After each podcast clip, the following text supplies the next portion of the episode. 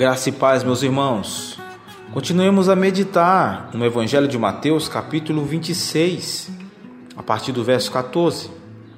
Então um dos doze, chamado Judas Iscariotes, dirigiu-se ao chefe dos sacerdotes e lhes perguntou: O que me darão se eu o entregar a vocês? E lhe fixaram o preço, trinta moedas de prata. Desse momento em diante, Judas passou a procurar uma oportunidade para entregá-lo. Ontem nós aprendemos de que um homem pode sim desfrutar de grandes privilégios espirituais ou de privilégios ao fazer uma grande confissão, mas o seu coração pode permanecer sem mudança e transformação. E a sua vida não está correta diante do Senhor. A vida de Judas nos ensina, ilustra a vida de muitos que têm vivido uma profissão de fé falsa, hipócrita e que revela as reais intenções e motivações de alguém. Hoje vamos aprender de que o amor ao dinheiro é uma das maiores armadilhas para a alma de um homem. Não podemos imaginar uma prova mais evidente dessa verdade do que no caso de Judas. Aquela pergunta infame que ele faz: O que me darão se eu o entregar a vocês? Essa pergunta revela, meus irmãos, o pecado secreto que foi a ruína de Judas. Ele havia desistido de muita coisa por causa de Cristo, mas não havia desistido de sua cobiça. As palavras do apóstolo Paulo deveriam soar com frequência aos nossos ouvidos. 1 Timóteo 6,10: O amor do dinheiro é a raiz de todos os males. A história da igreja está repleta de ilustrações dessa verdade. Foi por dinheiro que José foi vendido por seus irmãos. Foi por dinheiro que Sansão foi traído e entregue aos filisteus.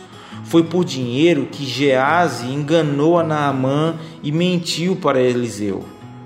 Foi por dinheiro que Ananias e Safira tentaram ludibriar o apóstolo Pedro. Foi por dinheiro que o Filho de Deus foi entregue às mãos dos ímpios. Parece extraordinário que a causa de tantos males seja tão amada pelos homens. Que todos nós estejamos precavidos contra o amor ao dinheiro. Em nossos dias o mundo está cheio deste amor. A praga está por toda parte. Milhares de pessoas que abominaram a ideia de adorar uma imagem de escultura não se envergonham em fazer do ouro, em fazer do dinheiro, em fazer da prata um ídolo. Todos nós estamos sujeitos a essa infecção, desde o menor ao maior dentre nós. Podemos amar ao dinheiro mesmo sem possuí-lo, da mesma maneira como podemos possuir o dinheiro sem amá-lo. Este é um mal que opera de maneira muito enganadora. Leva-nos em cativeiro antes mesmo de percebermos que já estamos presos em suas cadeias.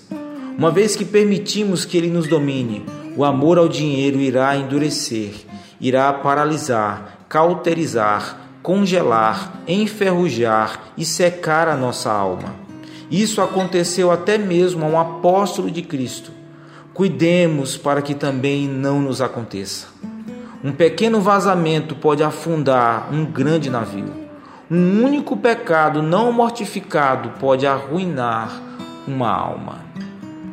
Deveríamos lembrar-nos com frequência de palavras solenes como estas: que aproveitará o homem se ganhar o mundo inteiro e perder a sua alma.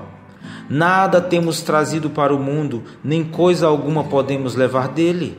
A nossa oração diária deveria ser: Não me des nem a pobreza nem a riqueza, dá-me o pão que me for necessário, como está em Provérbios 38. O nosso alvo constante deveria ser o enriquecimento na graça de Deus. Os que querem ficar ricos em possessões mundanas frequentemente descobrem, mais tarde, que fizeram a pior das barganhas. A exemplo de Esaú, trocaram uma porção eterna por uma pequena gratificação temporária, assim como Judas Iscariotes venderam-se à perdição eterna. Reflita sobre isso. E veja se o seu coração também não tem amado o dinheiro. Perceba se você não tem agido na sua vida com avareza, com cobiça e vendido a sua alma, vendido seus valores, vem dos princípios cristãos, os princípios bíblicos.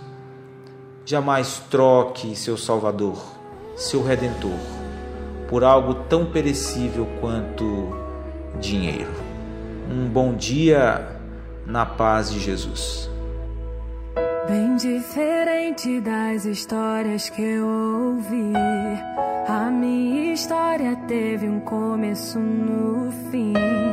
Quando o inferno pensou ter vencido, Jesus tomou a chave que me fez cativo. E esse amor perfeito me fez entender histórias de TV. Na minha história, Cristo é uma sim.